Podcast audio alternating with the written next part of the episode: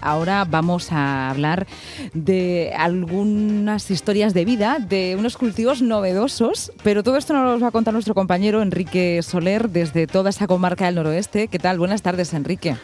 Hola, muy buenas tardes, Lucía, ¿qué tal? Muy bien, pues como si estuvieras aquí a nuestro lado, te escuchamos como si estuvieras en el ¿eh? estudio de aquí. ¿eh? Tengo que ir ya una tarde y ahora que parece que el confinamiento se levanta un poquito claro. para estar allí más cerquita. Claro, serás un corresponsal eh, de interior aquí con nosotros, claro, claro, claro. Bueno, cuéntanos porque vamos a dedicar un, trozo de este Te doy la tarde a un cultivo que quizá no sea muy conocido, vamos a, bueno, pues a saber más de ese cultivo, no solamente eh, por el producto, sino porque reactiva de alguna manera toda una zona, es el de las esencias lavanda, espliego, aromáticas.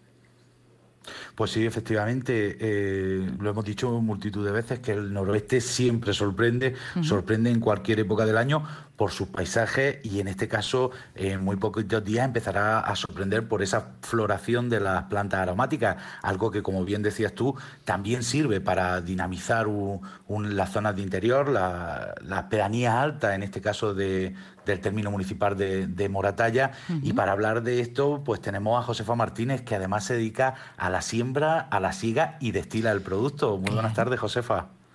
Hola, buenas tardes. Bueno, pues en primer lugar, a mí me gustaría saber cómo, cómo te llega esto de, cultivar plantas aromáticas, si lo hacéis de toda la vida, si fue un cambio de cultivo. No, esto lo llevaba mi padre. Él se ha dedicado de esto toda la vida. Y nosotros podemos seguir. Además tenemos que decir que es un, cultivo totalmente eh, ecológico, pero yo no sé si, porque eh, la siga, por ejemplo, de las plantas aromáticas era algo que en otros tiempos es durísimo. Yo no sé si cómo ha avanzado la, maquinaria para poder ayudar a, este trabajo. Bueno, eso es un trabajo que ha sido, y será muy duro, la verdad. Lo que pasa es que con el tiempo, por, por decirte algo, el despliego antes se segaba a mano con la Ahora ya lo sigue una máquina pero aún así hay que recogerlo, luego hay que destilarlo, que es un trabajo en sí duro. Lo que pasa es que merece la pena ese trabajo, porque con todo lo duro que es, es precioso. Le quería saludar también desde Murcia. Buenas tardes. Y Josefa, eh, Enrique nos decía cuando preparábamos esta entrevista que usted era eh, agricultora, segadora, que es una profesión que ya no se escucha tanto, ¿no? Segadores y segadoras, y además destiladora. Claro, nos llama mucho la atención. Destiladora, cuéntenos cómo se destila. Pues nosotros el proceso es eso, nosotros lo sembramos nosotros, lo cultivamos, luego lo sigue la máquina, nosotros cultivamos el pliego y lavanda. La banda la segábamos antes también con una ya ahora con desbrozadoras. Pero entonces luego hay que recogerlo y la destilación. Pues nosotros tenemos una cardera Sí. Y eso la caldera pues hay que llenarla, entonces hay que destilarla, eso tarda normalmente, si es de salvia, tres horas. Es un trabajo duro, hay que estar metiéndole fuego a la cardera, pero la verdad es que es un trabajo muy precioso. ¿eh? Sobre todo porque se huele genial. Ah, la olor es buenísima. Más aparte en la pista. Claro. Es un paisaje precioso. Cuéntenos cómo son esas vistas, por ejemplo. No sé si ahora mismo ya ha empezado la floración. Decía Enrique que sí, que han empezado ya los campos eh, en todas esas pedanías de, La, de la comarca. De hecho, el despliego ahora ya están saliendo las varetas que es donde está la flor.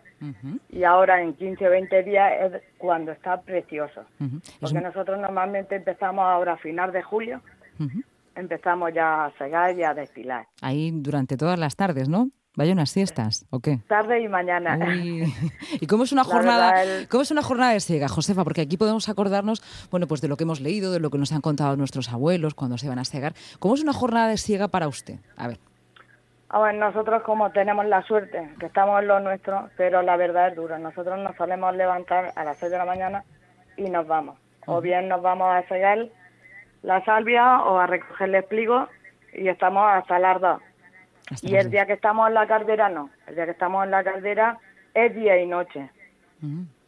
Ese día porque estamos cargando, descargando y así quemamos varios cargos y claro, por la noche es mejor, hace menos calor. Claro, claro, más fácil. Es un trabajo duro, que la verdad, lo que pasa es que aquí en estos campos es precioso vivir, pero tenemos otros problemas y hay que sobrevivir pues, de esta manera. Josefa, y cuando tienen ustedes ya ese aceite esencial de lavanda o despliego de salvia, ¿qué hacen con él? Eso normalmente se vende. Eso es para la medicación y los perfumes. Mm, ¿Pero a quién lo venden? Pues vienen gente de fuera y lo van comprando. Tampoco tenemos clientes fijos. lo que pasa es que eso también tiene otros problemas, que hay años que lo que es la esencia está muy bien pagada y otros años pues no la quieren, a nada. Ya, ya. ¿Y esos años qué hacen ustedes? Pues esos años tiene, la esencia tiene una cosa buena, que si tú la echas en un bidón, y la esencia te aguanta varios años. Es un, producto que aguanta varios años, porque no recompensa si que estás trabajando muchísimo todo el año, entonces digamos mal venderla. Entonces pues se guarda y otro año si está más cara pues entonces se vende. ¿Y usted tiene en su casa una especie de bodega pero de esencias? Eh, bueno, nosotros es que cultivamos en pequeño, nosotros ah. tenemos pero poco, pero eso se echa en bidones y claro se guarda en casa a ver si otro año tiene mejor precio. Vamos, que tiene usted ahí como un perfume natural todo el año, ¿no? Sí, eso sí.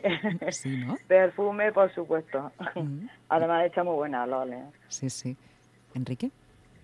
Sí, además, eh, una, una, de las cosas que más impresiona es que le dicen los, los, cientos de turistas que durante estos meses estivales, porque tenemos que decir que ahora mismo el turismo rural en la zona, sobre todo las casas aisladas, han sobrepasado ya el 80% de ocupación. Un poco, ¿qué, le dicen cuando ven ese panorama? Eso que, que además, porque va a un terreno montañoso que no te esperas ver y de repente ves un campo completo de despliego que, que le comentan la, gente que lo visita. A la gente se queda sorprendida. Además, de hecho, ya llevamos varios años que a partir de mediados de julio siempre, siempre hay gente haciendo fotos.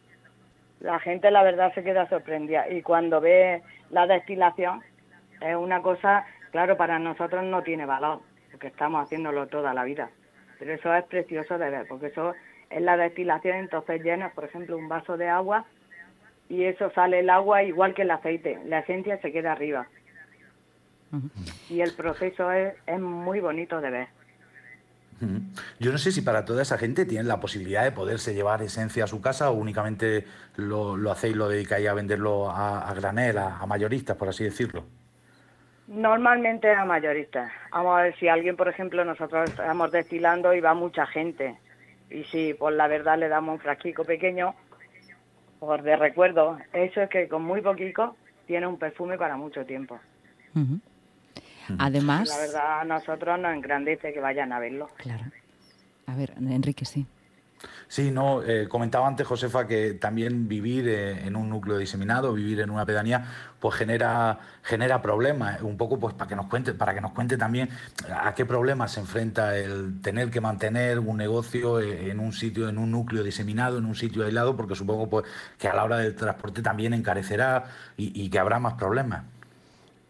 Hombre, la verdad problemas sí hay, sí hay porque es lo que yo le he comentado antes, aquí las pedanías, vale, se vive muy bien, pero tenemos muchos problemas. Uno de ellos son las carreteras, tenemos muy malas carreteras, entonces a la hora de ir, por ejemplo, con un remolque cargado, pues entonces si no es carretera buena se nos va cayendo. Esa es una de las cosas. Tenemos, nosotros tenemos la suerte de tener tractores, si no para buscar quien te recoja un camión o un tractor, lo que es la mata, cuesta trabajo. Aquí en las pedanías pasa eso. Se vive muy bien, pero tenemos muchos problemas. Además, en algunos sitios, más de 20 años reclamando arreglo de carretera, además. De hecho, sí, porque yo, nosotros esto lo cultivamos en el campo de San Juan, pero yo vivo en Nota, que es otra pedanía de Moratalla, que está a 18 kilómetros del campo de San Juan. Y aquí, de hecho, reclamamos mucho la carretera porque es una carretera muy mal está en muy malas condiciones. Y eso nos influye mucho. Ese es uno de los problemas que nos influye mucho.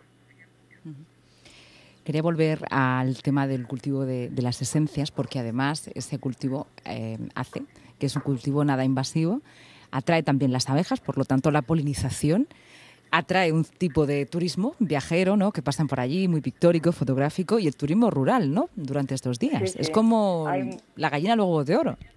Sí, Además, de hecho, lo que usted ha comentado de la abeja es cierto.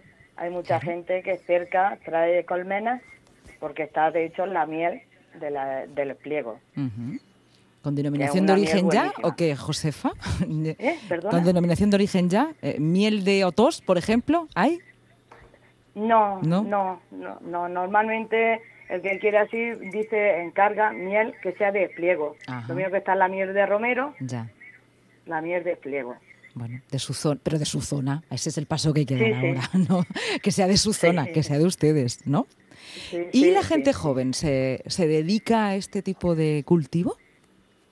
La gente joven, hay gente que sí, hay gente que sí, pero normalmente la gente joven, aquí es lo que hemos comentado antes, está el problema que la gente se tiene que ir fuera. Yo, de hecho, tengo una hija estudiando en Murcia. La gente joven normalmente tiene que irse fuera, porque aquí realmente no hay futuro, porque eso es un trabajo muy duro. Y entonces yo misma, pues no quiero ese futuro para mi hija. Quiero que saque su estudio, su carrera, tenga otra forma de vivir pero bueno, también hay gente que joven que se dedica a esto. Claro, también hay mucha gente joven. Quería preguntárselo, ¿no? Normalmente hombres, mujeres quedamos pocas en este trabajo qué? ¿Qué ha pasado ahí? Ahí ya, ya me lleva por otro camino aquí, Josefa. ¿Qué ha pasado por ahí? No, no, no, es muy interesante. ¿Por qué las mujeres, por la dureza del trabajo, por las horas, porque es más difícil conciliar ¿no? toda esa vida de agricultora, segadora y destiladora con, ¿eh? con bueno, con una vida familiar, la conciliación, ¿no? Eh, es un trabajo muy duro y sobre todo para la mujer, porque es de mucha fuerza. Eso es un trabajo que hay que hacer mucha fuerza y muy duro, porque eso mismo de destilar en una cardera, ahora en mes de julio y agosto, estar echando fuego, pues duro, ¿eh? Ya. Lo que pasa que nosotros somos tres hermanos, una hermana, un hermano y yo. Y mi padre se ha dedicado toda la vida a eso y nosotros hemos seguido el proceso y seguimos. Seguimos. Además, yo me siento muy orgullosa. ¿eh? Aparte de lo duro que es el trabajo, me siento muy orgullosa de trabajar en eso. Pero mira, tanto Josefa como, como Enrique, para empieza ya el mes de julio, ¿no? Mucha gente estará haciendo algunos que otros planes. Pues un buen plan así de fin de semana, ir hasta este lugar, ¿no? Conocer a, su gente y seguro que es muy desconocido, ¿eh? eh es un lugar eh, poco transitado y cuando pasas por ahí por la carretera y, bajas la ventanilla y de repente huele a lavanda, dices, ¿cómo puede ser? ¿O qué? Sí, sí, sí. Además, es lo que le he comentado, que de hecho llevamos 3, 4 años, que es increíble la gente que viene de fuera. ¿eh? Además, se le nota que se quedan sorprendidos, pero de verdad porque les gusta. Lo primero es la...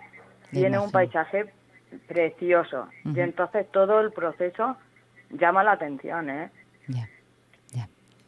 Más aparte que sí, se ha modernizado un poco, bastante. Bueno, menos pero aún, digamos, sigue en lo antiguo y eso llama mucho la atención a la gente de fuera. Mm, además estamos hablando de diferentes pedanías, ¿no? Pequeñas, eh, pero bueno, de toda una comarca, ¿no? Claro, estamos hablando, yo misma, como le he comentado, vivo en Notos, por aquí hay, pero hay menos. Pero está en el campo de San Juan, el Calal, el Sabinal, Archibel, toda esa zona de, de la parte del campo de San Juan, por ahí prácticamente lo que más se cultiva es eso. Pues tenemos que decirle, a Enrique, a los oyentes que, cojan, si no la máquina de fotos, el más atrevido o atrevida, que incluso coja una paleta y un lienzo. Claro, da, da, para, da para pinturas maravillosas. Sí, sí. Además, todo mezclado con... ¿eh? Para verlo. Además, todo mezclado con, con, la, con, la, zona, con su gastronomía, con su gente. Descubren muchísimas cosas. Visitar las pedanías altas, Otó, Mazuza, Casarrequena, Benizar, El Calar, el Campo de San Juan, el Sabinar. Eh, es, es, convivir y, descubrir cómo viven sus gentes, con sus problemas, con su con sus cosas buenas, también con, con sus cosas malas, pero una fotografía. A mí me gustaría, eh, Josefa, porque el otro día se, se formaba la, la, mesa de las plantas aromáticas y, y, había una valoración entre que podría ser un cultivo que sustituyera al cereal con los problemas que estaba teniendo el cereal tradicional. Yo no sé si estáis viviendo en aquella zona el cambio de cultivo de, de ese cereal tradicional a plantas aromáticas, ¿se está viendo ya? Ya, de hecho ya, ya ha pasado, ya ha pasado porque todo el campo de San Juan, yo te hablo del campo de San Juan en general, yo realmente soy de Jaén, que están las famosas cuevas de Jaén, que viene mucha gente a ver las cuevas de Jaén. Y antes el cereal era todo cereal, todo. Y ahora en cambio no hay, ¿eh? En cambio ya no hay prácticamente cereal.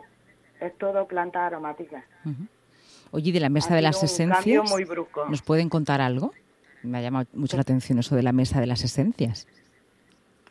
Ay, pues no sé si Josefa lo, lo, lo, controla o no. A ver. No, Cuéntanos tú. Cuéntanos tú. Ah, vale, sí. os lo cuento yo. Bueno, pues la Mesa de la Esencia nacía dentro del seno de, la Consejería de Agricultura y lo que tiene como fundamento es buscar ayuda a nivel europeo para la gente que está trabajando en la esencia y sobre todo ayudas pues, con los problemas que estaba teniendo el cereal tradicional que se plantaba en, las pedanías altas de la comarca del noroeste, pues un poco para hacer un cambio de cultivo e intentar reactivar también la, economía de la zona y sobre todo fijar población al terreno. Todas estas acciones siempre el objetivo final es intentar fijar población al terreno, pues para que lo que bien decía Josefa, para que la gente joven tenga que quiera que, seguir viviendo en esos núcleos diseminados, pues tenga un futuro. Dentro de la dureza del trabajo, bueno, pues también que les permita seguir con ese cultivo que decíamos nada invasivo, sostenible, que atrae las abejas, que trae un tipo de turismo rural muy sostenible. Eh, bueno, pues que ellos tengan también sus, sus ayudas. Nos queda muy poquito tiempo le quería mandar un abrazo muy fuerte a Josefa. Desde la radio se pueden dar abrazos, así que le mandamos uno desde igualmente. Yo también. Sí, díganos. Y que yo también un abrazo muy fuerte y que estáis todos invitados. Bueno, pues ahí para estamos. Ver el proceso ¿Sí? y eso también conlleva un buen almuerzo. ¿eh? Bueno, bueno, bueno, pero seguro que será un placer estar cerca de, ustedes eh, viviendo día a día como es ese cultivo, siega y la destilería de las esencias. Un abrazo muy fuerte, Josefa, que tenga una buena tarde. Igualmente. Un abrazo. Adiós. Enrique, historias de vida que nos encanta escuchar aquí en, en la radio y conocernos un poquito más entre nosotros. Gracias, compañero. Un saludo.